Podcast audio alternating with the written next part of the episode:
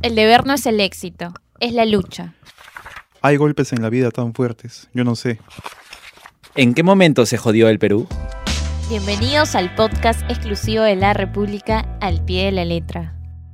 ¿Qué tal amigos de la República? Yo soy Laura Tarrillo, me encuentro con Yalvia Romero y con Bruno Cueva. Este es el primer episodio de Al pie de la letra. ¿Qué tal? Soy Yalvia Romero y para empezar pues, quisiera darles una breve explicación sobre por qué es Al pie de la letra y de qué va a ir el podcast en general. Eh, bueno, principalmente el podcast va a tratar sobre literatura, no literatura peruana, sino literatura en general. Al pie de la letra parte de un nombre de una tradición de Ricardo Palma. Hemos elegido a Ricardo Palma quizás como el autor no de, para iniciar este programa. ¿Por qué? Porque eh, quizás Bruno puede explicarnos esto un poco mejor. Es el año del, centenario de la muerte de Ricardo Palma y él tiene un poco más de datos biográficos sobre él. Así es. Hola, ¿qué tal? Eh, muchachos, soy Bruno Cueva. También voy a ayudar a mis compañeros este, Laura y Yalvi a transmitirles todos los conocimientos que tenemos acerca de Ricardo Palma, que fue un autor muy emblemático del Perú, tradicionalista, eh, costumbrista, que nació en el siglo XIX y efectivamente, como dice Halvi, este año eh, conmemoramos eh, el, los 100, los 100 años. años, claro, de su fallecimiento desde 1919. Y bueno, ahora vamos a hablar de por qué elegimos el nombre para este podcast, ¿no? Bien, sí, al pie de la letra es el nombre de una tradición de Ricardo Palma, como ya les comentamos. No se las podemos leer, obviamente, tienen que leerlo porque el proceso de lectura también es un aprendizaje en sí, pero se los vamos a intentar resumir un poquito, ¿no? El personaje principal, digamos, es el capitán Paiva, era un mestizo, era bastante grande, pero él tenía una particularidad, que todo lo que le decían se lo tomaba de forma exactamente literal. Es lo que existía y lo que mismo cuenta Palma dentro de, de, de su tradición, ¿no? Que uno no podía irse con metáforas con Paiva porque él, este, evidentemente, interpretaba todo al pie de la letra, ¿no? No podías... Eh, incluso hay muchos episodios que cuenta ahí Palma, ¿no? O sea, en su tradición, que es breve, enumera pues episodios protagonizados por el general Salaverry, que fue presidente del Perú, y sobre Paiva, que era una persona, un soldado de confianza que él tenía, ¿no? Claro, más o menos estas tradiciones peruanas, que es la obra más reconocida de este escritor peruano, también bibliotecario de la eh, Biblioteca Nacional de Perú, valga la redundancia.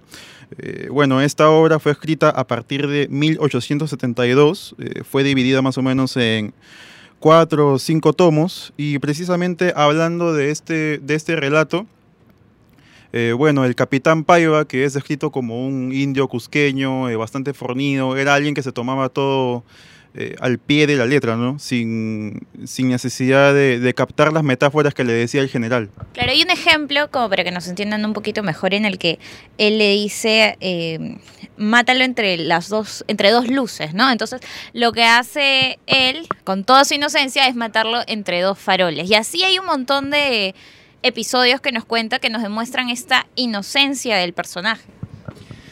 Eh, quisiera retomar un, aspecto que estaba mencionando Bruno sobre la, publicación o la, escritura de, de esas tradiciones.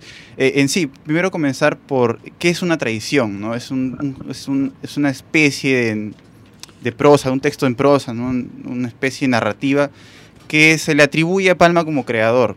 La tradición intenta, o bueno, cuenta hechos anecdóticos o históricos, pero también el autor, Palma en este caso, se permite incluir elementos de ficción.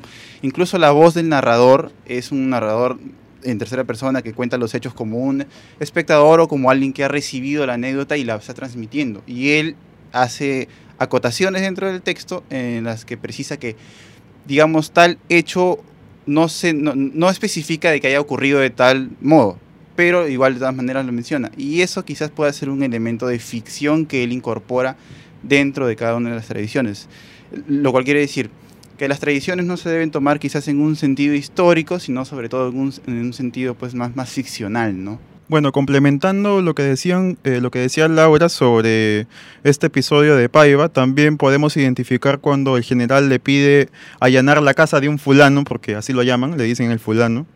Es y... otro aspecto también, ¿no? Que Ajá. incluso, eh, si bien está tomando pues eh, un, un, episodios que uno puede pues vincular con la realidad, ¿no? El general Salaverry existió de verdad en ese momento que está, está me parece, el- las guerras con Bolivia por la Confederación, en fin. Pero hay cosas que Palma no menciona, no menciona nombres, incluso no sabemos si Paiva ha existido de verdad o no, porque no hay ningún dato biográfico respecto a él. ¿no? Sí, Claro, eso es lo que, lo que enriquece también su- sus textos, porque en la ficción eh, lo principal es que, bueno, todo es inventado, pero lo principal es que también sea creíble, que tenga verosimilitud, ¿no? Para que la gente pueda identificarse con el personaje y más adelante sentir una especie de, empatía con él, ¿no? Ya al final del relato eh, se menciona de que este general eh, se enfrenta contra la guerrilla boliviana, entonces eh, Paiva, todo envalentonado, ¿no? Dice de que él también puede enfrentarse, que hay que capturar a un boliviano para, para así como tenderles una trampa, pero Salaverry le dice, oye, ¿qué tienes? No? ¿Cómo vamos a hacer eso? Si de repente al hacer eso vamos a demostrar un miedo. Y la frase que le repetía siempre a Paiva cada vez que fallaba le decía, este, bruto, le decía, ¿no? Sí, esa es el- la, la interpretación que tiene el mismo general Salaverry respecto a Paiva, ¿no? Es, es el, eh, el hecho de ser bruto, incluso el final. No sé si podemos contar el final de, de la tradición, creo que no. Yo creo que les va- lo mejor los dejamos con las Claro, ganas ¿no? para, para impulsar a la lectura. Ahora, justo que Bruno hablaba de esto de la ficción, sí, pues, ¿no? O sea, no son elementos históricos, es literatura definitivamente lo que hace Ricardo Palma. Pero uno así escribe ficción, uno no puede escribir de lo que no conoce, ¿no? Entonces, el fondo, o sea, los fantasmas de todo escritor, así sea costumbrista, lo que sea, lo que le llama la atención, la mirada, la voz que le da a los personajes, viene del escritor, ¿no? Entonces, tiene mucho de historia, por más que se, siga siendo literatura, tiene mucho de historia las tradiciones peruanas. Y algo que también descarto del proceso de escritura de Ricardo Palma es que él usa muchas palabras que de repente es peruanismos que en ese momento ya no son tan comunes. Y a eso también podríamos agregarle que Ricardo Palma era lingüista y fue el presidente de la Academia Peruana de la Lengua desde su fundación. Entonces, tiene además de una riqueza literaria, este, una riqueza también lingüística que nos ayuda también a conocer cómo se hablaba en esa época. Claro, eso es, además lo que tú mencionas, ¿no? De como fundador de la, de la Academia Peruana de la Lengua, también fue miembro de este número de la Real Academia Española. Eh, tiene mucho tra- trabajo lexicográfico, hay muchas palabras que han sido incorporadas al diccionario de la lengua española a raíz del trabajo lexicográfico mismo de Palma, ¿no? Ese también es otro aspecto que me gustaba, que también quise destacar. Pero también otro que me, agrada mucho de Palma es el, modo en cómo él utiliza el humor y la sátira. Eh, Palma empieza su, su carrera literaria, por así decirlo, empieza a escribir muy joven, a los 15, a los 15 años, 14, 15 años, cuando es un adolescente. Eh, Palma es hijo de, un, este, de, un, de una mujer, morena y una persona, un, un- un, este, criollo eh, limeño. ¿no? Él nace en el centro de Lima eh, y posteriormente él no accede a una educación, pero desde niño vive en el hogar paterno. A raíz de eso él llega a obtener cierta cultura, ¿no? Pero luego eh, va acumulando diferentes experiencias que son el caudal que él mismo va a conducir en sus tradiciones, ¿no? Claro, y aparte de eso, por ejemplo, como tú dices que Palma empezó muy joven con esto de la escritura, ¿no? También ha sido involucrado a movimientos políticos, a la fuerza militar también, que ha estado este, inmerso en eso desde pequeño, eh, desde que tenía 22, 25 años. Eh, incluso cuando tenía ve- 22 años también averigüé de que él eh, se convirtió en masón, ¿no? Sí. Una de estas sociedades secretas eh, donde la muy- que máxima era muy es... común en esa época, incluso no, porque incluso Galvez, por ejemplo, Palma fue amigo Sí. de Galvez cuando Galvez fue ministro de ministro de guerra, Galvez también fue masón. Claro, muchas otras personas de, la- de- de- de la política o, o en realidad de, de la Lima antigua también eran masones, ¿no? Sí, no sé si ustedes se acuerdan que en 1866, justamente en el combate de 2 de mayo, José Galvez, como tú mencionas, eh, estaba batallando en el conflicto con- contra España, justo, justamente en una torre con Ricardo Palma. Bo- bombardean la torre, pero tres minutos antes había salido Palma ¿no? de, Claro. de la torre. Y tal vez si él no hubiera tomado esa medida, hubiera muerto y no hubiéramos tenido las tradiciones que tenemos ahora. ¿no? Eh, eh, justo lo que mencionaba yo de esas experiencias son también eh, las cosas que están volcadas dentro de las tradiciones. Vamos a retomar un poco más el, el tema de las tradiciones. Ahí está la división de las tradiciones que hacen respecto a los temas o las épocas en donde eh, Palma las ubica. ¿no? Tenemos las tradiciones hay de la época este, prehispánica, hay de la época colonial y de, la República, que es sobre todo donde vivió Palma. Eh, no- no sé si tú, Laura, quizás puedas ah, mencionarnos algo, quieras comentar algo al respecto. Sí, bueno, creo que también otro de los en lo que se destaca también Palma es de que nos sitúa con bastantes detalles cómo era este o sea, cómo era vivir en, en diversas épocas del Perú, ¿no? Desde las costumbres eh, de cómo se vendían, por ejemplo, cómo, cómo ofrecías tú un producto en esos tiempos, hasta costumbres muy personales, muy familiares, ¿no? O características tan comunes como la del al pie de la letra, ¿no? O sea, abarcaba tanto como una comunidad, digamos, limeña, hasta de provincia, hasta el Perú en sí, hasta características personales muy, noto- muy, muy notorias de un personaje en, en específico. No, no sé, quizás ustedes tengan una, una tradición que les guste más de Palma, o bueno, yo debo confesar parte que no he leído completamente las tradiciones de Es Palma. que son muchas, ¿no? Son, Son seis tomos que hace Claro, poco son seis de- tomos, incluso hay una eh, recopilación también de todos sus, de todas las tradiciones que tienen. Ahí- Entonces, Ahí está, yo me acuerdo de esta edición de Aguilar, que es la de papel Biblia, que es a doble columna, que es un tomo inmenso de las tradiciones completas, que es carísimo si no lo quiere comprar. Eh, pero volviendo al tema de las, de las tradiciones, eh, hace poco fueron declaradas Patrimonio Cultural de la Nación, a pedido del, del vice- Viceministerio de Cultura, de- del Ministerio de Cultura obviamente. Que es, es- esto de acá, esta declaración realmente se enmarca en este marco del Bicentenario. ¿Por qué? Porque está la figura de Palma como una de las personas creadoras, o bueno, al menos forjadoras de lo que es la identidad del, del peruano, de la peronidad y sobre todo de lo que es ser limeño. Palma Porras Barrenechea, me parece, lo consideró como el segundo fundador de Lima. Eso es un dato, o al menos una, una apreciación eh, a tomar en consideración, respecto a Palma, ¿no? No sé qué. qué Bueno, pueden- aparte también de estas tradiciones, eh, en 1901 fue, eh, bueno, Palma escribió tradiciones de salsa verde, que son eh, escritos de- en tono obsceno, ¿no? Pero no las publicó hasta 1973. ¿Por qué? Porque, bueno, como todos sabemos, en esa época la sociedad peruana era ultra conservadora, ¿no? Y prácticamente eh, publicar algo en este tono eh, era como no sé, que la gente lance los gritos a los cuatro vientos, pues, ¿no? Y Palma realmente también este, coqueteaba con, con lo que es el conservador, ¿no? Incluso llegaba a presentarse como liberal, pero tenía ciertos coqueteos ahí con lo que, es conservador, lo, lo que era el conservadurismo, ¿no? Totalmente opuesto, digamos, a González Prada, que fue su, su enemigo, pues, ¿no? Eh, hubo, se tuvi- tuvieron pullas que se publicaron en, en distintos me- medios impresos en esa época, ¿no? González Prada fue director de la Biblioteca Nacional, después de- de- de Palma y en fin, ¿no? Claro, Palma también siempre ha sido, o sea, tenía una posición política, ha sido muy activo en la política, ¿no? Incluso él, el gobierno de Balta le entrega a él una casa eh, a nombre del gobierno, ¿no? O sea, el gobierno es el que se lo entrega en Ancón, pero él vivió solo dos veranos ahí, después la vendió, la arreglaron, etc. Y se, se decía de que él mandó a traer los muebles incluso de Nueva York porque quería que sean igual a los que de uno de los terrenos que tenía Balta mismo, ¿no? O sea, eran muy, muy cercanos. Sí, la participación política de, de Palma es te- termina con el asesinato de Balta, ¿no? Hay, una, hay un- unas fechas ahí que es 1872, si no me equivoco. Eh, Palma fue también senador por Loreto, eso también hay que destacarlo. Palma también tuvo actividad política, estuvo exiliado en Chile, participó en intentos de derrocamiento contra el presidente Castilla. No, no, no se limita solamente Palma al- a la literatura también hizo traducción, pero es, cierto, después de 1872, después del asesinato de Balta, Palma se dedica exclusivamente a lo que es la literatura, ¿no? Eh, para ese periodo me parece, no sé qué está haciendo, creo que estaba en Chile, luego regresa al Perú y después de 1900, ya con el- la llegada del, siglo XX, la figura de Palma se establece como, pues, ¿no? El, padre de las letras, per- peruanas, ¿no? Digamos, un Vargas Llosa, pero en esa época, es la, la imagen más cercana que pueda haber, ¿no? Bueno, y su legado no solamente eh, es en la parte de la escritura, sino eh, se rescata mucho también el tesón que tuvo él cuando le incendiaron su casa eh, los chilenos en 1881.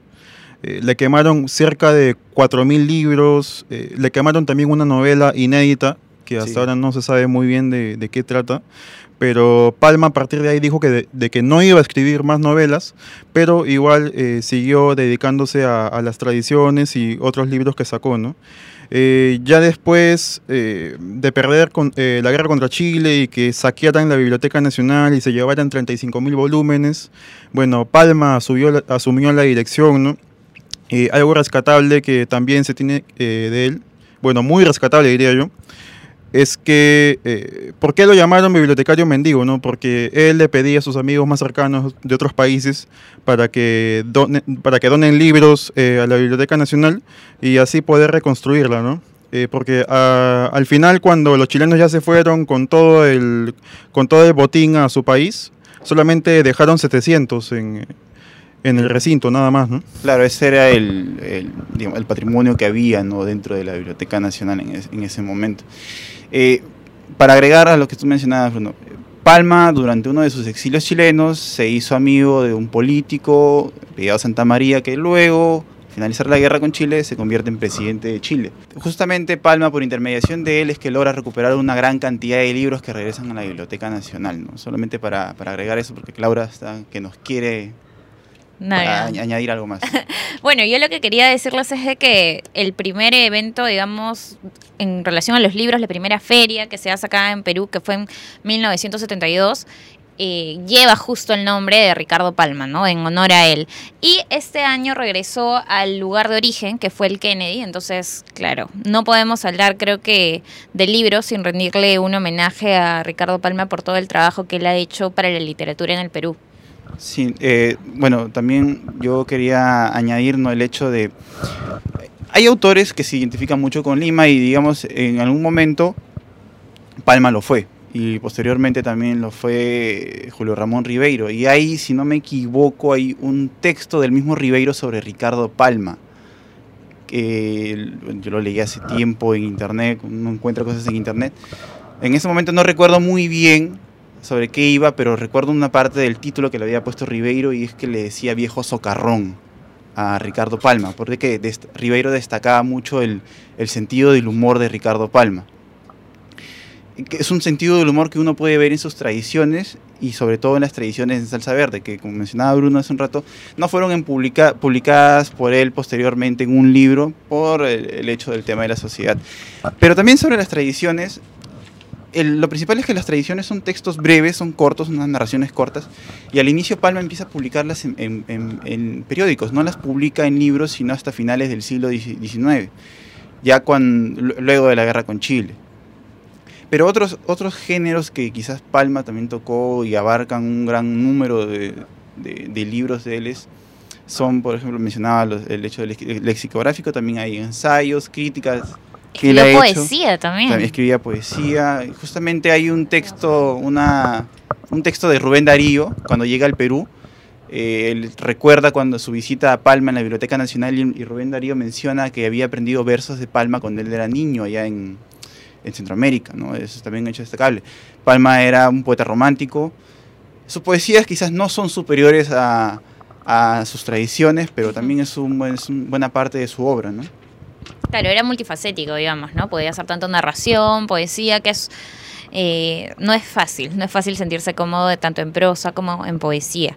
Bueno, ya no nos quedan muchos minutos, así que creo que tenemos que ir dando los mensajes finales. Por supuesto que lean las tradiciones peruanas. No sé si quieras de repente recomendar una en específico. Eh, hay una, pero quizás es la es una tradición en- de este, este grupo de tradiciones en salsa verde, no es una tradición sobre Bolívar. Pero pueden buscarlas. No, no es la única tradición que hay sobre, sobre Bolívar. Eh, no sé si puede ser permitido en este momento que pueda decir el título, ¿no? Perdón, que involucra una palabra, pues no. El- bueno, me dicen que hay aprobación, la tradición se llama la, la pinga de- de- del Libertador. Es una tradición muy fuerte en ese sentido, ¿no? Pero Todos la van a leer. Todos la deben leer. Al menos a mí, para, para mí, al menos a mi gusto, es una tradición muy divertida. No tiene mucho de ese humor de, de Palma. Realmente es humor, es humor Pícaro. pícaro, socarrón, ¿no? mucha ironía, ese manejo sutil de las palabras. Bueno, Palma es un personaje histórico que todos debemos leer, ¿no? Bueno, y aparte de eh, este tema de este escritor peruano, también vamos a, a tratar eh, diversos libros, autores en los siguientes podcasts. Y vamos a ir eh, también recomendándoles lecturas, ¿no? En mi caso les puedo recomendar eh, Los Incas ajedrecistas, cuando se enfrenta con los españoles. Ahí ustedes van a ver que es un relato bastante ameno, que no tienen que leer muchísimo, muchísimos textos antes para entenderlo, porque la verdad es que es un texto eh, bastante digerible, eh, con un lenguaje claro, sencillo, pero de todas formas, como siempre digo yo, si no entienden algo, para eso está el diccionario. Así es, entonces, bueno, el podcast al pie de la letra va a continuar todos los jueves. Esperemos que a medida de que pasa el tiempo tener una mayor frecuencia, nos pueden escuchar por todas las plataformas de la República. La República presentó el podcast al pie de la letra. Síguenos en nuestras plataformas para disfrutar de más contenido.